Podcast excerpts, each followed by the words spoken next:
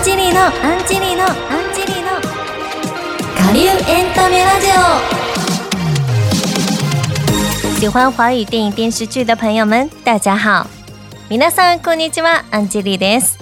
この番組は中華系の映画やドラマなど作品の魅力を伝えていくポッドキャスト番組です。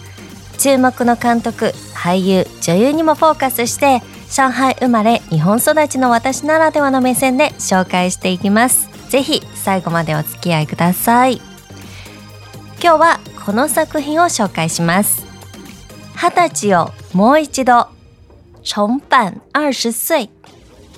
この作品は日本でも大ヒットした韓国映画怪しい彼女と同じプロットで制作された中国映画。まあいわゆる中国のローカライズ版ですね。韓国版は2014年。中国版は2015年。日本版は2016年。多部未華子さんがやってますね。ベトナムとかでもリメイクされていたりアジア圏では超有名な作品なんです。ねストーリーを簡単に説明します。70歳の頑固なおばあちゃん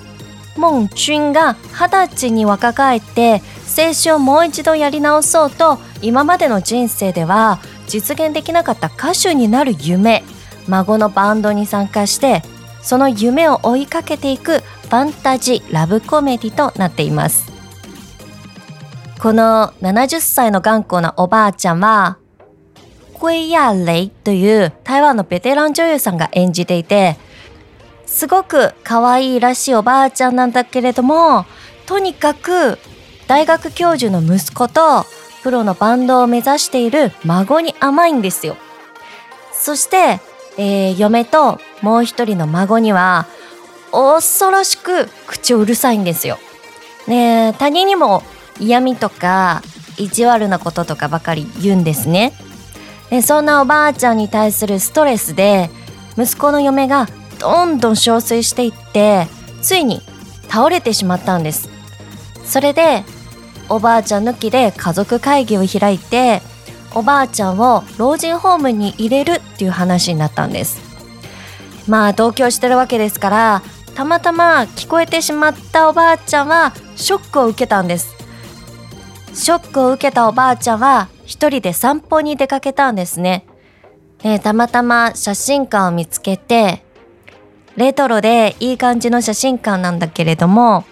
写真館で自分の一番綺麗だった頃を思い出して写真を撮ってもらったら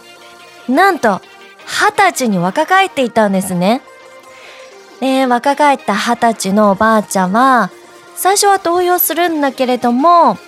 えー、リー・ジュンと名前を変えて身分を隠して戻ったんです。おばあちゃんは若い頃に邓麗君テレサ・テンの大ファンだったんですよなので日本語の名前の表記はテレサとなっていますね。ねこのテレサはヤンツシャンが演じていて外見は二十歳なんだけれども内面は70歳のままなわけですからこう言動と見た目がこう伴ってないわけなんですよ。それである日いつも行っている老人クラブでカラオケを歌っていたら、ルーハン演じるおばあちゃんの孫がその歌声に惹かれてバンドに誘うんですね。で、孫とバンドを組むわけですから、最初は断るんだけど、テレサは若い頃に歌手になるのが夢だったから、まあ、自分の歌いたい曲だったらボーカルやるよって言ってバンドに入って活動していくことになったんですね。でそこでイケメンの音楽プロデューサーチェンボーリンが演じてるんですけどテレサの歌声に目をつけてデビューに向けてライブやフェスに出したりプロデュースをしていくんですね。二十歳に若返ったテレサが青春時代を謳歌するストーリーとなっています。でこの作品のメガホンを取ったのはチェン・ジュンとレスト・チェンっていう監督であの日本のフジテレビで放送された大ヒットテレビドラマ101回目のプロポーズの日中合作リメイク。101回目のプロポーズ Say Yes でメガホンを取った監督でもあるんです。ね、このリメイク版は舞台が上海になっていて主演は日本でも活動されていたレッドクリフのリン・チーリン EXILE の AKIRA さんの奥さんですね、えー、オリジナル版に出ていた武田鉄矢さんもね特別出演されてるんですね。でこの監督さんの作品今回はコメディなんだけれどもすごくミステリーとかそういうすごい手の込んだミステリーとかもすごく得意なんですよ。眠れぬ夜のカルテっていうあの追眠大師という作品があるんですけどでこの作品を描けてる監督さんでもあるんですね。なので、えー、ヒューマンドラマ、えー、コメディそして手の込んだミステリーと幅広いジャンルをとっている監督さんなんですね。でこの作品のキャストを紹介します。えー、おばあちゃんこの70歳の頑固なおばあちゃんは、えー、ゴイヤーレイっていう台湾のベテラン女優さんで、えー、現在77歳映画とテレビで200本を超える作品に出ている本当大物女優さんで中国のアカデミー賞と言われるゴールデンホースアワードで4回。そして台湾のアカデミー賞と言われるゴールデンベルアワードで2回の受賞もされてるんですね。続いて見た目20歳。中身70歳のおばあちゃん。テレサを演じたのがソヤング過ぎ去りし青春に捧ぐのヤンツシャンですね。すっごく透明感があってかつコミカルな演技。そしてこの作品の中で表情がすごくいいんですよで、この作品に出た当時は28歳でしたが、おばあちゃんを演じたゴイヤーレの若い頃とそっくりなんだそうです。えー、2人とも笑った時に同じ位置にエクボがあるんですよね。そしてこのレスト・チェン監督の記憶の中の殺人者にも出演されていて近年も多くの作品に出演されている女優さんなんです。そして主人公の孫役。これは人気音楽グループ EXO の元メンバーのルーハンですね。日本でもソロで歌手活動されていたので結構知られてるんじゃないかなと思います。本作は映画初出演でした。そしてイケメン音楽プロデューサー役。これは映画「台北に舞う雪」やドラマ「いたずらな恋愛白書 In Time With You」で日本でもおなじみの陳柏林です。この作品の出資者の一人でもあるんですね。じゃあ解説していきますね。この作品の注目ポイント。一つ目は音楽です。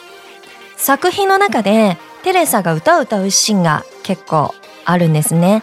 テレサ・テの懐かしい曲がポップにアレンジされているのでまあ、聞いたことない若い世代が聞いていても新鮮で楽しいと思いますそして、えー、歌詞の訳も丁寧に字幕で出ているのでぜひ歌詞にも注目して聞いてほしいですね、えー、この歌詞ね選曲ねまさにおばあちゃんの今までの人生を表すような選曲になっています。ね本作で映画初出演を果たしたエクソの元メンバーのルーハンが主題歌も歌っています。続いて注目ポイント。2つ目。これはファッションですね。二十歳に若返ったんだけれどもテレサはやはり自分が実際に青春時代を過ごした時代のファッションが好きなんですね。60年代70年代のファッションも可愛くておしゃれにスタイリングされているのでそこも注目してほしいですね。でルーハンを含むバンドメンバーもレトロなファッションにさせられたりとかしてそれがねめっちゃくちゃ似合ってて可愛いんですよルーハンが。そこも見てほしいですね。で最後に、えー、注目ポイント3つ目はイケメンです。1人目はルーハン演じる主人公の孫。二十歳前後で若返ったテレサと同世代っていうことになりますね。爽やかで可愛いルックスで純粋に夢を追うキラキラとした若者。もうかっこ可愛くて優しい今時の男の子ですね。そして二人目は荒さのチェンボーリン演じる音楽プロデューサー。ルーハのようなキラキラとした若者と違ってちょっと大人の色気っていうか、まあ、そういう魅力があるんですね。結構クールなんだけれどもちょいちょいテレサに見せるヘタレなところがこう可愛くて母性本能をくすぐるんですね最後に3人目これはおばあちゃんと同世代のワン・デーシュン演じるおじいさん李大海ですね昔おばあちゃんのお家で執事をしていたことがあって一途にずっとおばあちゃんのことを思い続けてるんですよねおばあちゃんを何よりも一番大事に思っていて、ねおばあちゃんにとっては助けてくれたり支えてくれる存在なんですね。この年代の違う3人のイケメンとヒロインの恋模様が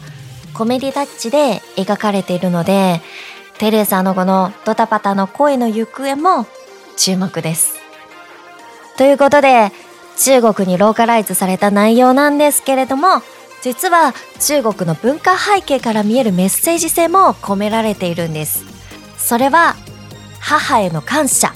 そして老いという避けられないテーマなんですね。